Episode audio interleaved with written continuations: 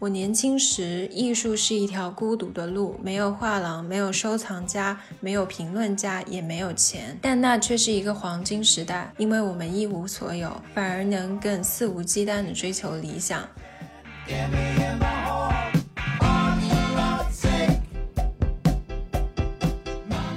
康定斯基将自己的围巾取下，给蒙特套上，留下誓言：“我一定会回来娶你。”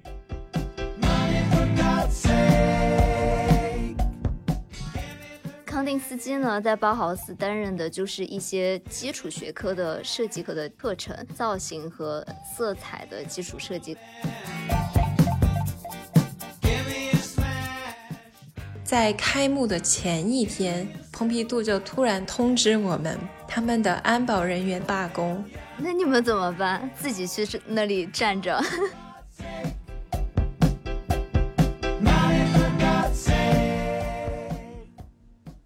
大家好，我是阿驼，我是小西，我是央子，欢迎来到大俗小雅。大俗小雅是由三位生活在纽约、旧金山、海德堡打工人，每周陪你一起跨时差谈天说地。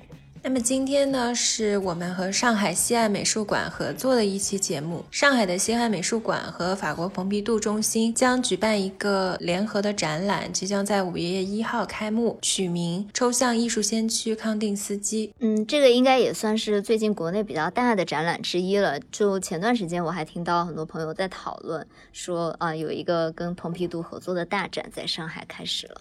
是的，朋友圈也被刷屏了。然后我们今天呢，也想跟大家聊一聊我们过去看展的一些小故事，以及我们所了解的康定斯基。也希望从一些比较特别一点的角度去挖一挖这个有意思的艺术家吧。对，这期我们还给大家带来了一些小福利，然后有五张康定斯基展览的门票想要送给大家，所以请大家一定要听到结尾的参与方式哦。嗯。那我们先从我们自己看展的一些故事聊起吧。其实我觉得这种大型的回顾展是一个非常好的全面了解一个你自己可能以前完全不熟悉艺术家的机会。那你们有没有通过看一个展，然后邂逅了一个非常美好的艺术家的回忆呢？嗯，对，我在二零一九年暑假的时候去上海听一个日谣乐队 Alexandros 的 Live House 的时候，顺带的参观了位于上海当代艺术博物馆 PSA 的。Eves Klein 的展览，觉得 Klein 蓝真的是太深邃了。哦，对，好像克莱因蓝是二零二零年的 Pantone 色。对，就是在这个 International Klein Blue 面前，我的心情感觉可以就是自动的去过滤掉嘈杂，然后可以安静下来。就是很多展览的那些白墙上面就有大片大片的空白嘛，然后只是这个 International Klein Blue 仿佛就可以讲述万千种故事。你是有多想说这个 International Klein Blue？对，我觉得这个 名字非常值得讲一讲。对，那说到这里，我其实也可以补充一个小八卦，大家知不知道小雀斑？他是科班出身，学艺术史的。真的吗？对，他是剑桥圣三一学院的学霸。哇！然后他的毕业论文写的就是 Eve Klein 的这个 International Klein Blue 第五遍。对，而且它这个 Klein Blue 是由青金石制成的群青，所以是所有的蓝色中间最高级的一种，也是最纯正的一种。就像大家如果留心一些古典油画，比如说像拉斐尔的圣母像这些，你会发现它中间就有大量使用这样的蓝色。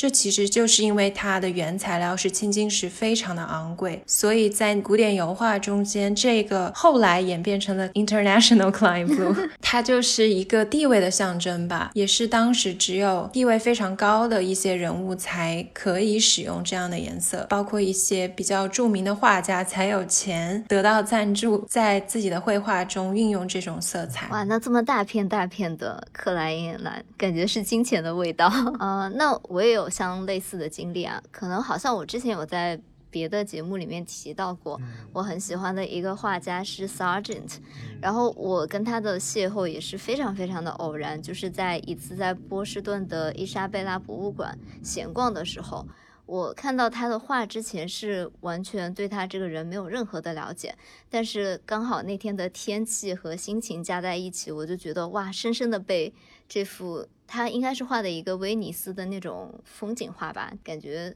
非常契合我当时的心情，然后就在我的心中种下了一片草原。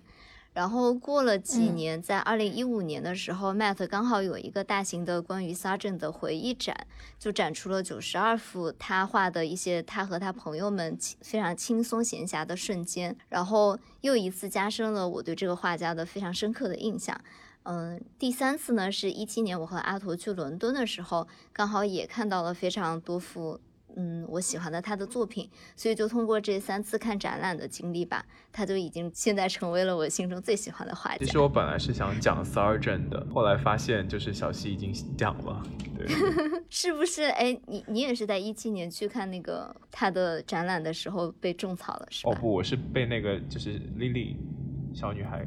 提灯笼的那个哦，对，阿头有说过，对啊，就是我们一起去看展的时候嘛。那这里稍微歪个楼啊，毕竟我们还是要结合一下这次展览的主题。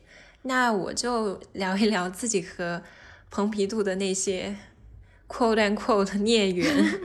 对，首先呢，就是有一段非常美好的经历，是我写硕士论文的时候，我曾经在夏天蓬皮杜边上住过两周。那个时候，我找了一个民宿，在蓬皮杜边上的一个学艺术的女孩，她正好要回家，然后她就把她的房子给了我，一个很小很小的公寓，得以住在那个很中心的位置，然后就能每天去逛逛博物馆啊，然后写写我自己的一些想法关于论文。然后第二段经历就没有那么美好了，就是我之前有给一个艺术家工作。他当时有参加蓬皮杜的展览，然后当时我是负责协调他的这些展览联系啊等等很细节的一些东西。可是呢，当时在开幕的前一天，蓬皮杜就突然通知我们，他们的安保人员闹罢工啊，那你们怎么办？自己去那里站着，就要临时通知所有已经发出去的邀请，告诉他们开幕改期。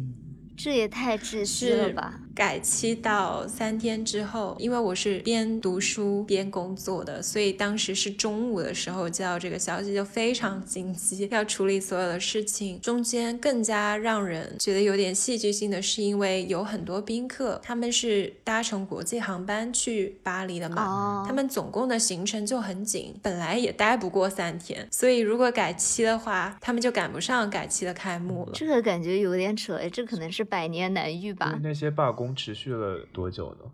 就是那天罢工，只是当天罢工，所以就改期了。不是有个笑话吗？就是一个段子，说法国地铁就是三天两头都在罢工嘛。其实我觉得法国可能对有点政治不正确啊，工人阶级的利益还是保护的挺好的。嗯，就是他们的工会体系啊，整个很完善，所以天天都可以罢工 他们能发出自己的声音。其实我觉得，就是我们这次和西岸美术馆的合作，其实也像呃一次偶然的看展一样，给了我很多加。生去认识康定斯基的机会，因为之前我其实也是在大学时期的基础教育现代艺术史的课程当中有浅显的学过一些表现艺术，然后知道呢他是 The Blau Heite 轻骑士的成员，也有在 Bauhaus 任教的经历。但是在准备资料的过程当中，我发现他的个人经历以及许多背后的故事，其实也都是非常有意思的。然后我觉得他的感情生活仿佛是可以拿去给琼瑶阿姨做小说素材了。你这么说。有点在危险的边缘试探，但是呢，我们也是非常真心的想给大家安利这个非常有意思的人。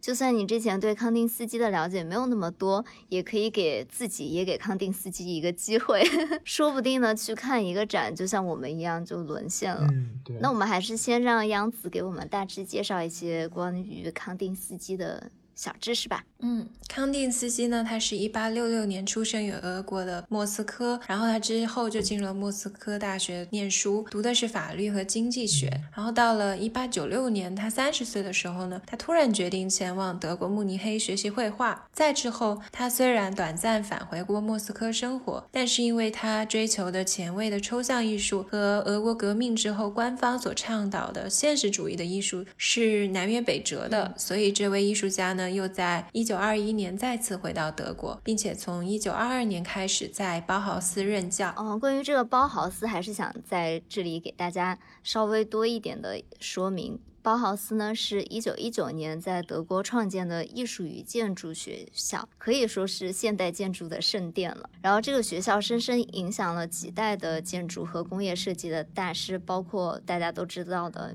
Miss van der Rohe 等等。然后甚至呢，我们学校的建筑专业很多课程，其实一直到现在还是从包豪斯沿袭下来的。插个题外话，我记得我们读大学的时候，小西真的超级喜欢 Miss，因为我们有一个冬天，我们一起去芝加哥玩儿，是芝加哥是 Miss 大本营嘛，就很多他设计的建筑。我们走在那街上，小西就超激动的，各种跟我安利啊，你看这个建筑那个建筑，所以我对这个建筑师印象非常深刻。听起来我好像是一个非常 nerdy 的人，但其实我不是这样的。对，然后嗯，康定斯基呢，在包豪斯担任的就是一些基础学科的设计课的课程，然后他主要就是担任造型和色彩的基础设计课，然后他通过这些课程还整理出版了嗯一些理论的书籍，就比如说最著名的可能是点线面，它是第一本现代设计美学的理论吧。我记得我们大一的一个课程，一个小作业吧，就是要自己去读这个点线面的书，然后领悟一领悟它的理论，然后画一幅草图，对他的这本书做一个图像化的诠释吧。我当时可能就是没看懂。没有啦，今天小西还给我们翻出来他那张图了。很好玩，嗯，但是言归正传了，其实非常不幸啊，包豪斯是一个很短命的学校。这里其实说起来，包豪斯的缘起地魏玛，我一直想去，虽然我身在德国，我居然一直没有去过，我觉得挺遗憾的。哈哈，我去过 啊，因为现在疫情全部关着，我也没法去，真的特别特别想去。感觉怎么样？觉得魏玛？呃，魏玛这个城市就没什么东西，我们应该就是一个一日游吧，就是去看看包豪斯那个学校，然后看看他。旁边的博物馆啊，以及周边的那些包豪斯风格的小房子，然后就回来了。我觉得他学校里面设计的挺有感觉，那些那楼梯什么都很有感觉。嗯，而且还有就是他当时。画的那些楼有一幅非常著名的，就是画他那个楼梯的一幅画，也放在他的那个楼梯上面，就氛围感还是挺强烈的。嗯，然后呢，康定斯基他在一九二八年就加入了德国国籍，但是到了一九三三年呢，包豪斯就被纳粹关闭了，所以他此后呢就定居法国了，又在一九三九年加入了法国籍，直到一九四一年法国也被纳粹占领，但是康定斯基却一直没有选择前往美国定居，他在一九。四四年逝世于巴黎近郊的塞纳河畔的讷伊。嗯，那康定斯基的整体地位呢？首先，就像这一次的展览所说的，他是当之无愧的抽象艺术的先驱。他提出过非常多很了不起的概念，比如说联觉，就是将音乐和绘画合二为一。还有，他是一个很伟大的理论家，他的一篇非常著名的文章，呃，《论艺术的精神》，也提出了很多形而上的理念。嗯。然后他在我心中吧，是欧洲与美国之间抽象艺术的一个桥梁式的人物。比如说像美国的大收藏家，嗯，所罗门古古根海姆。就是纽约鼎鼎大名的古根海姆博物馆的创始人吧？对，非常喜欢收藏康定斯基的作品。他自己的艺术理论呢和创作又是整体偏德系的，所以我觉得他是一个很有意思、糅杂了各方元素，也影响了各个流派、各个国家的艺术家的一个人。嗯。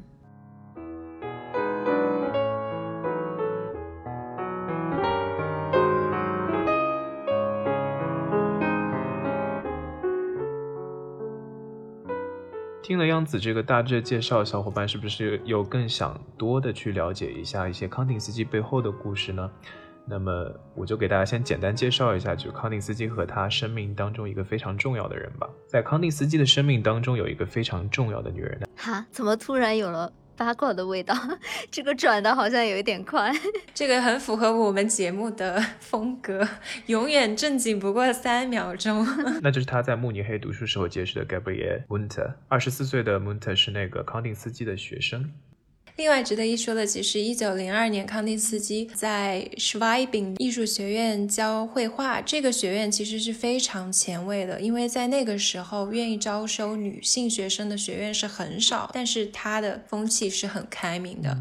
所以穆特也是当时的学员之一。对，两个人相识之后呢，据说康定斯基身上有一种非常特别的贵族气质。还有前卫思想。然后这些贵族气质和前卫思想很快就吸引了这个年轻的女学生。两个人呢，在外出写生的过程当中，瞬间就坠入了爱河。然而呢，就是年轻的蒙特很快就发现，原来这个老师已经结婚了十年，然后他的妻子是他的表妹安娜。这里我要插一句啊，他他的妻子是真的有血缘关系的那种表妹，也是很厉害。我觉得他这个人还挺矛盾的，思想又很前卫，但是作风又有点老派。接下来的一些对话呢，就纯属虚构了。我是为了给大家增加一些想象的空间。阿驼，请登场。对，我们给大家简单来一个琼瑶风脑内小剧场。第一个啊，就是在昏黄的灯光下，发现了自己心爱的老师结婚事实的蒙特，心碎的趴在床上，抱着枕头，无声的哭泣。康定斯基拿一块蓝色的毯子给他盖上，我会跟他离婚，然后娶你。蒙特翻过身来，擦了擦眼睛，你是说真的吗？不过在俄国申请离婚，流程可能很慢。康定斯基抱起蒙特，抚摸着他柔软的头发，给我一点时间好吗？蒙特点了点头，一瞬间，康定斯基的嘴唇。已经亲上了他。阿托尼，完了，我觉得我们这个推广可能不保。相爱不久之后呢，他们就同居了。得到了康定斯基的承诺之后呢，蒙特在一九零三年和他秘密的订了婚。然后他们的这种情侣关系一直持续了长达十四年之久。由于康定斯基当时还在他的婚姻当中，这对情侣不得不一直旅行。两人结伴先后去了荷兰、突尼斯、德累斯顿等地。这对情侣在慕尼黑定居时，是这两个艺术家创作生涯当中最为重要的一段时期。他们从民间艺术当中得到灵感。开始采用大量的明亮的色彩和大胆的轮廓，具象写实规则也慢慢的消失了。康定斯基的作品也慢慢的走向了抽象。在一九一二年，他发表了著作《论艺术的精神》，宣告了抽象艺术的诞生。在这几年里，他又以 The b l i h o u t e r 新奇士艺术家团体的名义，和同僚艺术家开展了一系列着重表现内心情感、抽象化现实的表现主义艺术活动。其中最具有代表性的一个作品就是呃 Composition Five 第五号的构图。康蒂斯基在这个作品当中完美的诠释了他对于抽象艺术的野心。在这幅作品当中，客体被剥离，粗犷的黑色线条和标志性的色块，戏剧的表现了康定斯基对于死亡和复活的执着，也让人联想到中世纪玻璃彩绘艺术当中经常会出现的《伊利亚的升天》以及《最后的审判》。那么很快呢，一战就爆发了，被迫仓促离开德国的康定斯基没有时间安排处理自己的收藏。留下了大量的自己在一九零七年之前早期作品，还有一九零八年到一九一四年之间在施塔夫尔湖畔的莫尔瑙小镇和清骑士时期的大量作品。他从来都没有想过会离开德国，甚至没有想到会和穆特分开。啊，所以他们就分开了对，那么这里就要开始我们的第二段琼瑶风脑内小剧场了。你怎么还有第二段？对，就眼泪潸然的穆特紧紧抱着康定斯基说。我等你回来。康定斯基将自己的围巾取下，给蒙特套上，留下誓言：“我一定会回来娶你。”雨伞打落在华氏的大街，康定斯基托起蒙特的脸庞，两人在暴雨中忘情的拥吻。在一起都十四年了，要娶早就娶了。我我是有被惊到，阿图还有这方面的 兴趣。你是不是最近琼瑶剧看的比较多啊？不是，我是觉得就说我们的节目需要一些戏剧性，对不对？可是呢，康定斯基在回到俄罗斯之后呢，因为战争逐渐的和蒙特失去了联系。在这段时间当中呢，康定斯基爱上了一个与自己相差二十七岁的俄国人妮娜，并很快和他在一九一七年的二月完婚了。那蒙特在一九二一年的时候，直到康定斯基接受包豪斯的教职，与新婚妻子妮娜来到德国定居时，才听说了康定斯基原来背叛了他。他对这个康定斯基极度的失望、愤怒，并且拒绝归还康定斯基曾经留下的所有作品。虽然我不应该这么说，但是我真觉得他是个渣男。你觉得他白眼狼是吗？我不敢说。就只有渣男这一句话吗？没有别的评论吗？完了，我觉得我们的推广不保，因为这一次的展览大部分的作品也是妮娜捐的。我想说，妮娜是一个非常好的女孩，两个人因此呢展开了，我说是那个康定斯基和蒙特呢两个人就也就因此而展开了旷日持久的诉讼。这场诉讼呢最后以康定斯基放弃对这些作品的所有权而画上了句号。说到这里，其实我有想到一个类似的八卦，哎，就是徐悲鸿与蒋碧薇。你来，请讲。完了，我是不是工作也要不保了？这是一个豪门大小姐与穷画家私奔的故事。因为徐悲鸿当时是有第一任妻子的嘛，但是他后来还是跟蒋碧薇在一起了。然后他们之间，反正结婚之后就到了法国一起生活，直到后来双双有第三者的介入。就是张道藩和孙多慈，其中孙多慈呢，也是像康定斯基的故事一样，也是徐悲鸿的学生。然后最后他们俩闹得非常的难看，分手的时候，徐悲鸿最后代价是每月就把自己一半的工资给蒋碧薇和他的孩子。然后再之后，蒋碧薇还找到了法律顾问去要求更多的补偿。哇！然后徐悲鸿也是一个大收藏家嘛，所以他也拿到了四十幅古画，还有徐悲鸿自己的一百张。一百哇！对，所以后来他们之间的故事就。还挺不好看的吧？因为廖静文后来也有一直批评蒋碧薇，说是蒋碧薇徐悲鸿给耗死了，因为徐悲鸿身体也很差嘛，但是他就要一直一直的画画。有这种说法，但是我也不能证实啊，因为这种毕竟是家务事。对，但是坊间有这样的传闻。是的，但我觉得这是应该的啊，给他生了孩子，那要给钱的。算了，我们点到为止，好吧？点到为止就行了。嗯，回到主题啦。但其实呢，Munter 虽然说就是他对于这个康定斯基非常的愤怒，但他还是非常珍惜康定斯基的这些作品的。在二战期间呢，他与他的第二任伴侣约翰内斯·艾希纳，为了守护这些藏品和秘密，即使是在物质极度匮乏的时期，他们都没有考虑过出售任何一幅作品。让我有一点点想到那个李清照和赵明诚逃逃难的时候。虽然他们好像有卖卖作品，对对，我想这我觉得可能也是因为他对于艺术的热爱，然后以及他和康定斯基那段艺术创作黄金岁月的追忆吧。嗯，不得不说，虽然康定斯基和这三位的爱人的关系我们也不好多说，但是 他的这三位爱人还是非常珍视他的梦想和作品的。就比如说，嗯，巴黎蓬皮杜中心之所以能够拥有最全的康定斯基的收藏呢，也都是像杨子刚刚之前提到。源于他的遗孀妮娜的慷慨捐赠。对。Ich liebe dich, wird für immer sein. Jetzt stehen wir hier zusammen allein. Wir beide wollten Riesen sein. Ich will jetzt nicht alleine sein. Ich liebe dich, lass dich nur hinter mir.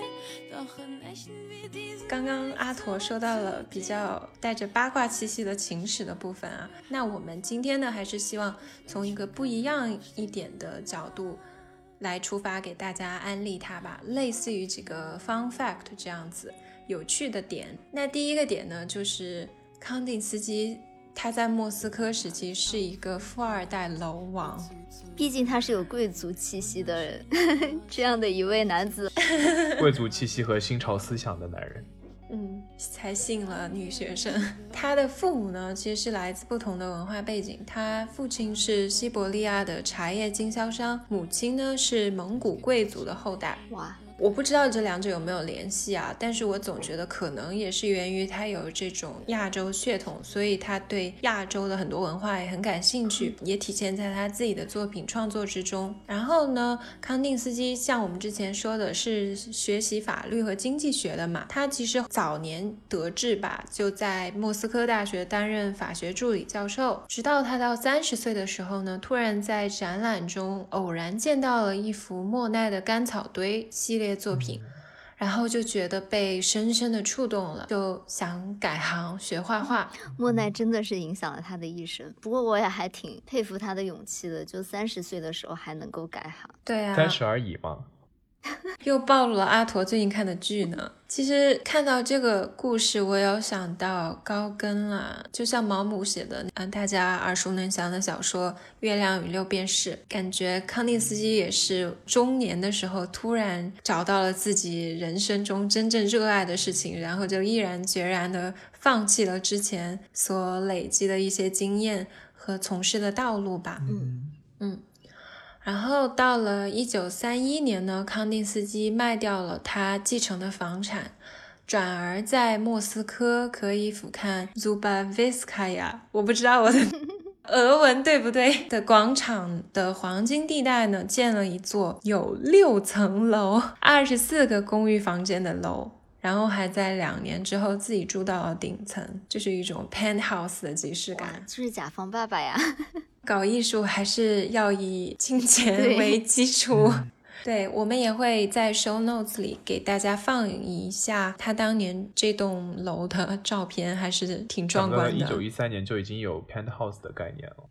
他就是妥妥的地主。那作为一个地主呢，他肯定在十月革命的爆发和布尔什维克政府的上台后就要遭殃了。所以呢，在此之后，康定斯基的房产和土地就都被充公了。他也开始了自己一路租房和颠沛流离的生活。那刚刚说完了康定斯基的颠沛流离呢，其实我们几个最近对未来的居所，包括人生的理想，也有很多思考。特别是小西啊，遭遇了一些不可抗因素的阻碍和限制吧，然后可能不久要离开纽约了，即将颠沛流离。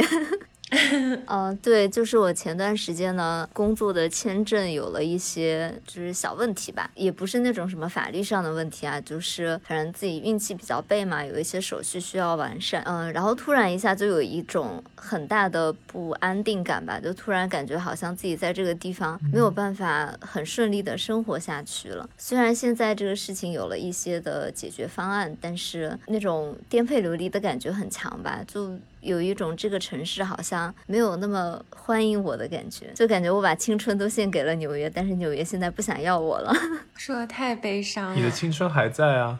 青春的尾巴了吧？现在不要这么说。刚好最近因为疫情的关系嘛，在这一年的时间段里面，其实我其实我在纽约送走了很多我特别特别好的朋友。就是在疫情前，我们可能每周都会见面，一起出去玩，一起出去喝酒，嗯，就是非常的享受在纽约的这些时光。但是在疫情的这一年多之间，我们就很少见面。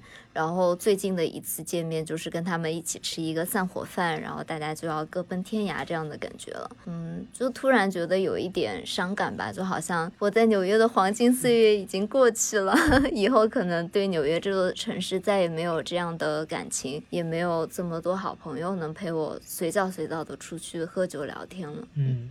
我真的觉得好朋友是很重要的。其实你对一个地方的感情，很大程度上也是源于跟你一起在那个地方待过的人。就像当时我在伦敦的时候，有一个最好的朋友，因为我们当时几乎形影不离，天天都在一块儿，我就觉得在伦敦的时光非常的美好，可以一起学习，一起看展，一起吃饭、看电影。然后后来他就离开伦敦了，我就觉得连整个城市都失色了很多，物是人非。对，到某个地方你会想起曾经我跟我的朋友来过这里，那种感觉就很难过。对，但值得庆幸的是，现在我们还是最好的闺蜜了。然后，包括我现在在德国也是，我的有一户邻居，他们一家人也是我最亲近的朋友，但他们可能在今年夏天也要离开海德堡了，我就会觉得非常的难过。嗯，我觉得好像是在一个海外的城市嘛，本来这个城市你来的时候是一个人都不认识的，所以就是你通过慢慢认识了这些新朋友，然后才拥有了一份这样的安全感、归属感。对，因为你本来也没有亲人在这里，然后也没有自己的房子，就整个人都是很漂泊的一种状态。正是因为有了这些朋友，才好像觉得这个城市和我有了一些连接。然后现在要把他们送走了，就会觉得有一点悲伤。嗯，对。而且你跟这座城市的连接，很多时候是你和你的朋友一起去创造出来的，所以都跟他们捆绑在一起。但这些人走了的时候，你就会有一种什么东西突然断裂了的感觉。那阿驼呢？我我是我是觉得就是已经慢慢的习惯或者说是麻木了，就是因为从十八岁来美国以后，基本上大概每一年或者一两年都基本上要换一次公寓这个样子，所以一直是处在一个飘忽不定的状态。然后我就觉得说，呃，有的时候会很向往说，如果以后可以有一种稳定的生活状态，那大概会是什么样子？就很期待可以看到那样的景象。但是呢，就是现实生活当中一些因素还是不太允许自己去做到这样的一个程度。就是没有钱嘛。对对，如果就是很有钱的话，就可以，比如说在现在居住的城市啊，如果这是一个你非常喜欢的城市，你就可以啊、呃买一套房子啊，然后住下来，也许可以让你稍微有一些安全感。工作也可以解决，有钱的话可以自己开一个画廊。但是这样的，我最近经常做梦，可能是很想家吧，就老是梦到小时候，整个小学到我初中一二年级都住在那两个房子里。我很少在梦里梦到其他地方。我后来就有想，可能是因为那是我住过最久的地方，所以给我的安定感也最强，因为也是跟自己的家人在一起。在我成年之后，就是一直在迁徙中，就像阿驼说的，可能每一年就要搬一次家，甚至是换一个国家。就没有一种很稳定的感觉，内心中对某一个地方的感情也不会那么的稳固和深厚，可能就体现在你潜意识的梦境中，就不会梦到那些地方。可能就是在美国的话，就大学时期那段时光，可能是自己记忆当中最深刻的。对，也是最安定的时候。对，因因为不管怎么搬，就在那个学校附近，然后见的人也是那一批人，那也是对固定的对对，然后就会觉得很有安全感。然后搬出来以后，可能是因为就在这边待的时间也不久，然后认识的人也不多，就没有那种就是很强的情感归依的感觉。是的，而且我觉得，包括朋友也是，好像越来越难吧。我真的发现，就是出了学校以后，感觉认识的人跟你同年龄，然后还要讲得来，真的是一件挺难的事情。嗯是对我好像还是会跟我过去非常亲密的朋友 一直热络，比如说我们三个人啊，然后还有我刚刚说到我读研的时候，我那个朋友，现在我们还是会每天都说话这种。嗯，而且好像朋友现在变成了一种有一点阶段性的革命友谊吧。嗯。就比如说像我送走的这些纽约的朋友，虽然昨天大家在一嗯。起喝酒的时候是说这不是散伙饭啊，大家都来日方长，后会有期，但是我其实很难想象在未来的三五年里，什么时候还可以。就是大家聚齐一起喝一次酒，就可能大家回国了，也是在不同的城市，或者有的人还没有回国，或者有的人回国了又去了新的国家，嗯，就好像不确定性变得非常的多了起来，然后下一次见面的时间就有点难以确定了。对啊，不就人有人说嘛，就是人生就像是一辆列车这个样子，然后所有的人都是你这辆车上的乘客，他们可能陪你坐过这几站，然后下一站就下车了。但是确实就是时不时的微信上面的聊天和每周末大家都能够到周五了就开始约饭，然后约去谁家打牌，去哪里喝酒，这种感觉还是很不一样的。见面的那种感情，肯定跟你远程的联络还是不一样的。人需要面对面的沟通了，是的感觉被打脸了。我们三个四年都没有面对面，哎，有吧？二零一四年了呀，一七年，二零一七，呃，哦不，我跟小西还是有小丑竟是我自己。应该是一九年吧，疫情前。对对对，哦，局外人是我，跟杨子是二零一七年开始就没有见过。毕竟跨了一个州嘛。包括像康定斯基所说的，就是为了心中的某些有点像执念的东西。而坚持待在一个地方，最后付出的代价其实还是挺大的。因为如果说他当时去了美国，是不是会有一些飞黄腾达的机会呢？有一些新的思想和艺术创作上的碰撞也说不定，对吧？那他就离蒙特更远了。他跟孟特已经是好早之前的事情了，他都已经第三任妻子了。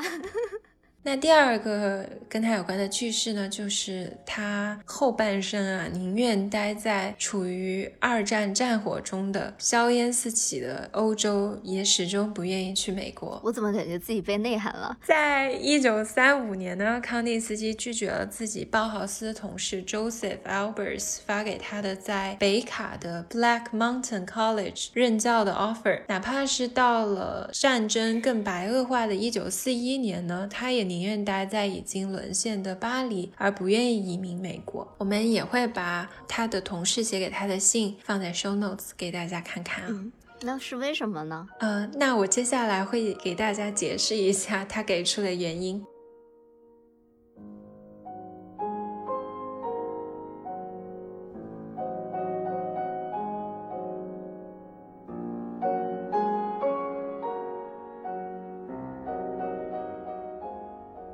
在给自己的友人、美国的大藏家和女企业家 Catharina Dreyer 的信件中表示，他完全不喜欢美国的那种不重视抽象艺术的行为。他好像看错了局势，因为紧接着就兴起了抽象表现主义嘛。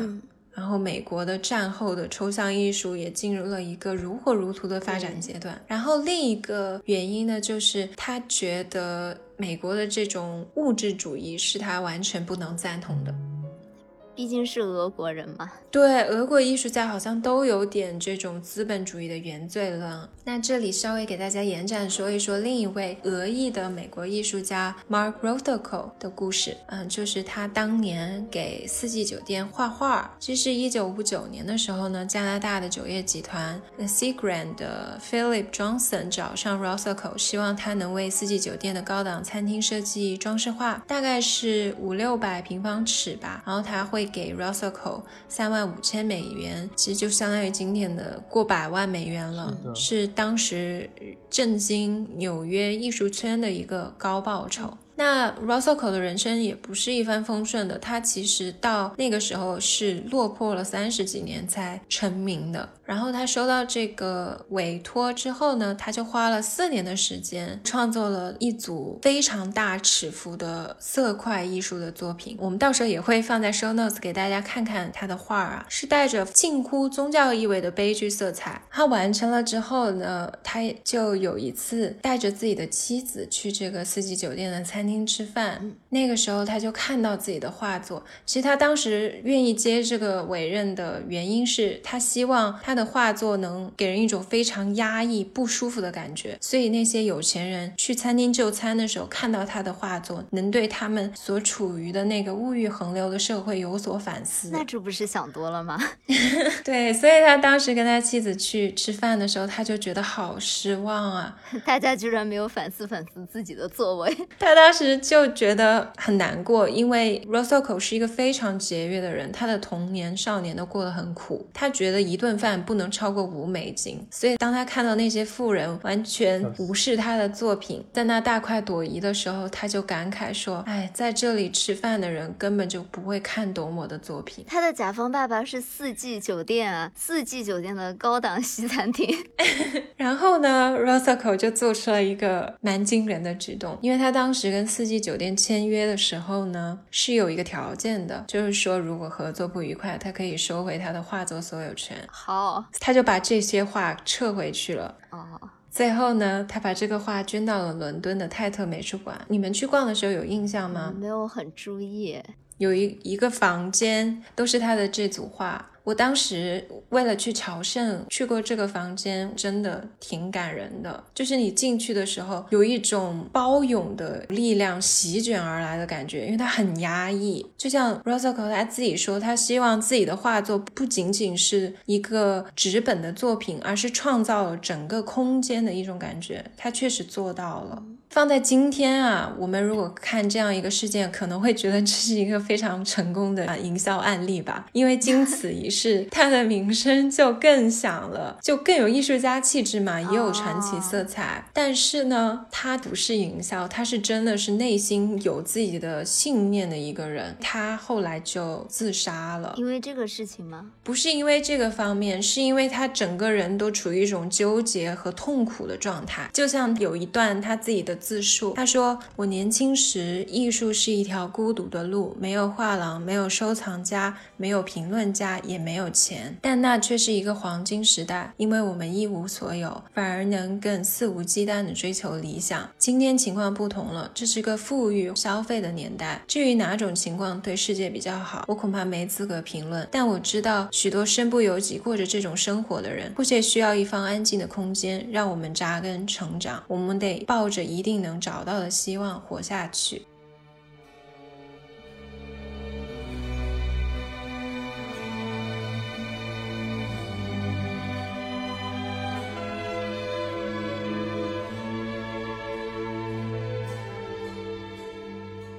刚刚央子有说到 Rothko 在。自杀的时候的一段话嘛，那我们央子现在在年轻的时候，既然在走艺术这条路，那你有没有觉得它是一条孤独的路？我 不是艺术的路，我只是一条讨生活的路。那你有讨到生活吗？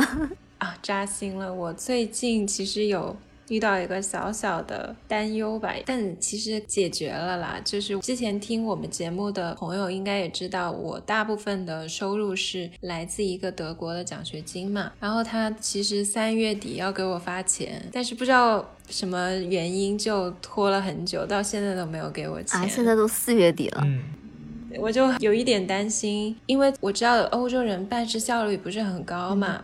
我也不好意思去问他们要钱，觉得不太好吧，就是去催人家。但是我很少听到这种就是大学的房顶拖着不发，感觉像是很难遇到的事情。但我后来就找我们的秘书处去问，那秘书处就说那个钱，因为它是我们校友的一个基金会的钱嘛。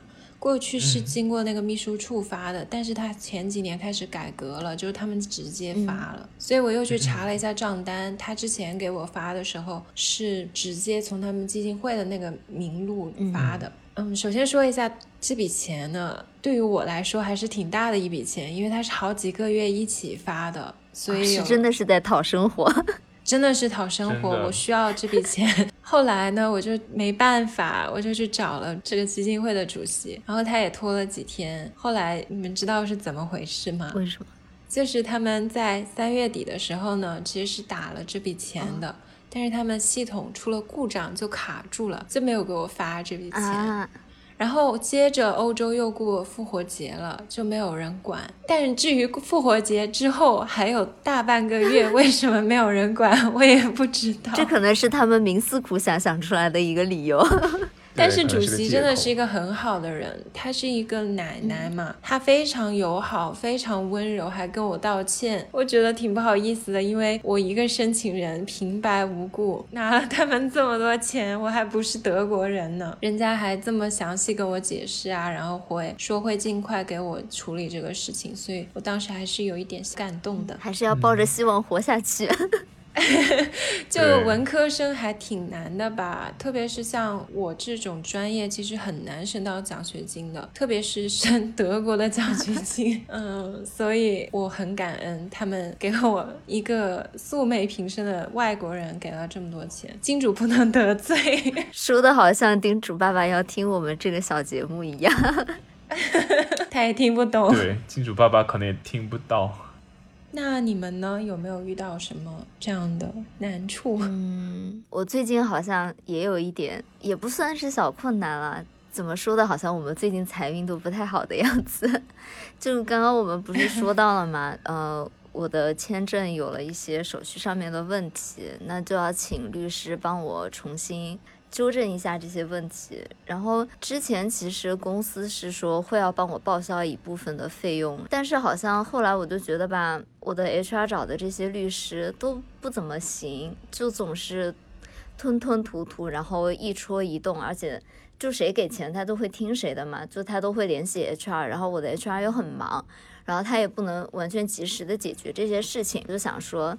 那既然都说有钱能使鬼推磨，那要不我自己找一个好一点的律师，然后就一鼓作气解决到这些事情。我想说为自己节约时间嘛，去找一些中介啊、律师这些，然后就发现好像一次的费用啊 就要抵我几个月的工资，就有一种吧，疫情期间因为不出门、不买衣服，辛辛苦苦省了一年的钱，好不容易有了一些积蓄，然后因为这件事情就要一笔全部都花出去。很贵吗？那个律师？对啊，律师肯定贵啊。其实我想问一下，就是那你公司会就不给你报吗？如果你去找这个律师的话？但是就是之前嘛，我去找律师咨询这个事情，我本来是想说，一开始的咨询应该他们也很需要像我这样的送钱的客户吧，因为本来是很简单的事情，他们只需要帮我完成一些文件啊什么的，然后是。没有什么风险，非常简单的一件事情。我发了一个 email 过去问他们以后，然后那个律师的助手就说：“哦，我们可以在下周的什么什么时间给你约一个 Zoom 的 meeting，然后我们的收费是两百美金半小时。如果你需要加时间的话，后面按两百美金半小时这个时间可以加上去。”然后我想说，那我咨询都不太咨询得起。是啊，看美剧里面律师都是按工时计费的。我就觉得这种应该，就比如说我咨询了一律师嘛，就说明我有意愿在你这里办这件事情。那你最开始的那种非常简单的信息的咨询，可能十几分钟那种，你可以给我免个费吧？他一开始就要先收你两百美金，我就觉得好难受。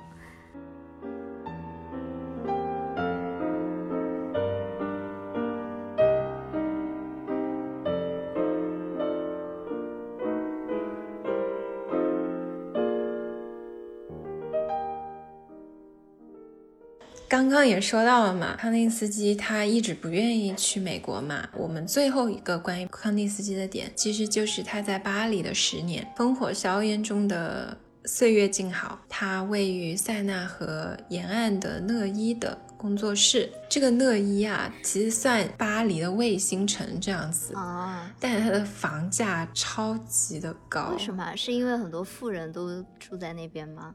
当时做调研的时候，我都有点惊到，他在二零一八年的房价就每平米超过了一万欧元。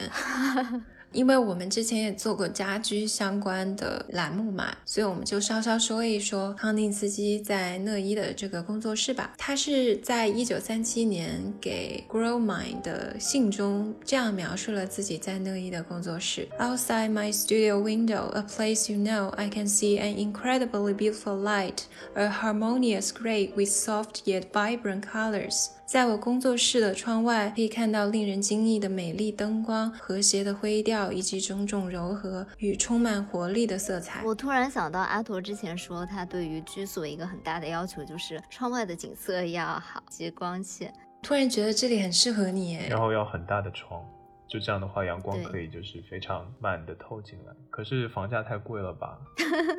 贵不过旧金山吧？我觉得这一万欧元一平米跟旧金山没什么区别啊。差不多。可是你都可以住在法国，看着窗外美丽的景色。但是就觉得康定斯基的描述还挺艺术家之眼的，对光的感知的能力非常强，包括对色彩的敏锐度。然后他的妻子妮娜也在回忆录中写到，除了一些像俄罗斯套娃 之类的小 玩意儿啊，他不希望在工作室的什么装点，特别是墙上，这非常的包豪斯啊。对啊，就还蛮设计师、建筑师理念的那一类的。他希望他的墙是空白居多的，尤其不能有他自己的作品。这个感觉内涵了很多其他艺术家。妮娜说呢，康定斯基不希望有任何东西去分散他的注意力，空白的墙壁能够保证他的专注。那感觉他还是有一点就是 minimalist 的思想在自己的创作当中。有，还有就是，对，就是包豪斯一个比较大的理念，就觉得是结构性的东西，对，而且就是房子是需要实用性而不是装饰性的一个东西。对，这就很德国啊。我就喜欢德国人这种务实的思想。对，顺口提一句啊，就是之前陈丹青和梁文道有做一个关于包豪斯的小节目，很短，好像只有，哎，我还蛮喜欢那个的。然后大家如果感兴趣的话，也可以去看一看。那说到工作室呢，我们也可以顺带说一说，有康定斯基也有很多跟呃东方文化相关的收藏了，也延展说到这一次的展览呢。啊，也是中法交流的嘛。说到康定斯基和东方的关系，在一九零九年，康定斯基曾经参观了一场在慕尼黑举办的展品，涵盖两千多件的关于东亚的大型展览，是以日本艺术品为主的，也有一些中国的十二世纪的大件雕塑和画作。其实也可以看出来啊，像康定斯基所写的《论艺术的精神》中间就有很多东方的形而上的哲思与西方现代抽象艺术的碰撞。还有就是在一九三四年的春天，菊园美术馆也举办过一个中国周秦汉代青铜器的展览，而且在康定斯基的遗物中也发现了这个展览的图录。而且我觉得还挺有意思的一点呢，就是这次西岸美术馆。做的康定斯基的展览不仅展览了康定斯基的作品，还融入了一些中国青铜器的展览。然后这些，嗯，青铜器呢，有一些是从上博借过来的，所以这样也给大家一个更全面的对于康定斯基的了解吧。是的，在这里呢，我们也给大家挖个坑。如果大家有兴趣，我们可以接着聊聊其他艺术大师的工作室，比如说像毕加索啊、马蒂斯。我们其实也在家居那一集挖过坑了，重复挖一遍。中间也有很多东方元素啦，比如我印象很深刻的一张照片，就是啊马蒂斯在做他的剪纸作品，他的背后有一个中国的匾额。青莲南川写着，还挺有意思的。那我也还挺好奇的，如果除去一切外部条件的阻碍和限制，你你们会有特别理想的想要定居在哪里吗？北京吧。哇，杨子，你展开讲讲。我很喜欢北京啊，我觉得北京啊，好想套用周迅的那句话，它是符合了我所有幻想的城市。因为我是中国人嘛，我还是很想在中国生活的。嗯。然后我觉得北京天朝皇都无所不包，无所不有，嗯，文化艺术都非常的丰富，又有历史的沉淀，也聚集了很多很有意思的人。但是我说的一切前提是不受任何外物的影响，就是要有钱。简单翻译一下，就是要有钱，不是要有北京户口。对我意思就是说，没有任何阻碍的条件下，我能够在北京过一个比较好的生活，会非常喜欢北京。阿驼呢？嗯，我会希望我在年轻的时候能够去多去一些其他的国家住一住，就是还是希望有一些海外的经历。然后年纪大了以后，我觉得苏州跟杭州都可以，不要像就是北上广那些一线大城市那样太过的喧嚣。哦，养老的话，我也想在长沙啊！你们这样把我的答案都说了，我也想回成都。对，我们三个真的毫无志气。没有，我我你知道为什么会选苏州或杭州吗？因为离上海比较近，就是你就算老了以后，你还是可以快的去到上海，然后感受一下都市的气氛。这个老了以后，我想每天就待在长沙。对，我也想每天就在成都。我也有想过。如果是最理想的，最好就是什么几个月住在北京，几个月住在伦敦这样。如果完全不考虑任何物质条件的话，我是不介意漂泊的。就是如果我在哪个地方都能 拥有自己的家，站稳脚跟吗？不用租房住，简单翻译一下。可是年纪大了以后，你你还会想要天天就是搬家吗？哦，年纪大了不会啦，年纪大了我肯定会想要回成都，都不一定是在成都的城里吧，可能成都的乡下养老。就是春天可以看着桃花开满山坡，夏天可以吃水蜜桃，就是非常幸福的生活。天啊，我们二十多岁已经 想到这里了，幻想在桃花树下打麻将。OK，那我们今天节目就到这里了。就像我们开头所说的，这一期我们会有一些小福利，我们会在小宇宙评论区抽取三名评论这期节目的幸运听众，送出不限日期的康定斯基展览门票一张。呃，然后希望幸运的听众可以将自己的联系方式发送至 dxsy dot 呃 p o d c a s t at gmail dot com，就是大俗小雅的缩写，然后 dot podcast。对，我们会把这个就是联系方式也放在我们的 show notes 当中，希望你们可以跟我们取得联系。嗯，好像我们之前也没有跟大家官宣过，但是呢，我们是有一个微博叫大俗小雅 pod，就是 p o d。嗯，虽然现在还像一个营销号一样啊，但是呢，我们也会从关注、转发、评论我们微博的听众里面呢抽取两张门票。因为我们现在微博还是一个超级无敌小的小号，所以我觉得在微博中奖率非常的高哦。那今天的节目就到这里结束了，我是阿驼，我是小溪，我是央子，我们是大俗小雅，下周再和大家见面了，拜拜。拜拜，祝大家看展开心。希望大家喜欢康定斯基的展览。是的，要多多给我们留言哦。拜拜。